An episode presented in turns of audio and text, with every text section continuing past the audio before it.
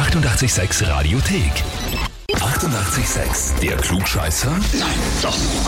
Der Klugscheißer des Tages.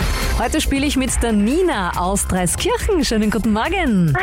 Hallo, ich weiß, der Paul hat mich angemeldet. Ja, wer ist denn der Paul? Das möchte ich gleich mal wissen. Der Paul ist mein Freund. Na, der Paul hat, hat dich angemeldet beim Klugscheißer mit den Worten, weil sie alles besser weiß, egal ob beim Arzt, IT-Techniker, Klammer, das habe ich gelernt, oder Musik, obwohl sie bis vor kurzem dachte, Summer of 69 ist von Bon Jovi. Also, Ja, das stimmt. was hast du dazu zu sagen? Kennst du dich in den ganzen Bereichen aus? So gut?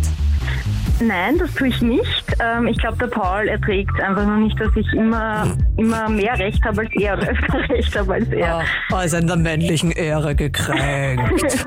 Oh. Genau, das glaube ich ist eher der Grund. Ich recherchiere halt einfach besser als er.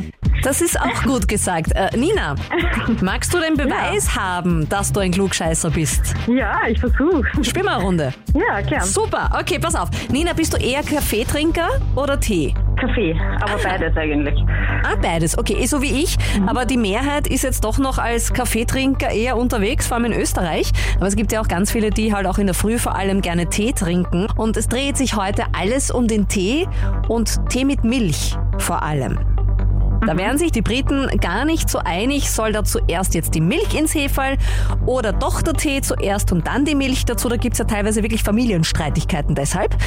Ganz früher hat man die Milch aber auf jeden Fall zuerst reingegeben und dann erst den Tee. Warum? Entweder A, weil es verhindert, dass das Heferl durch die Hitze vom Tee kaputt wird. Oder B, es schmeckt einfach cremiger. Oder C, so kann sich der Teegeschmack besser entfalten und hält auch länger, wenn man die Milch zuerst reingibt. Was glaubst du? Äh, ich würde Antwort C sagen. Der Teegeschmack kann sich besser entfalten und hält Ja. dann einfach länger. Mhm. Ja, Ist das geraten oder weißt du irgendwas drüber? Oder? das ist geraten. Ich habe keine Ahnung. Das heißt, du bist dir nicht ganz sicher, gell?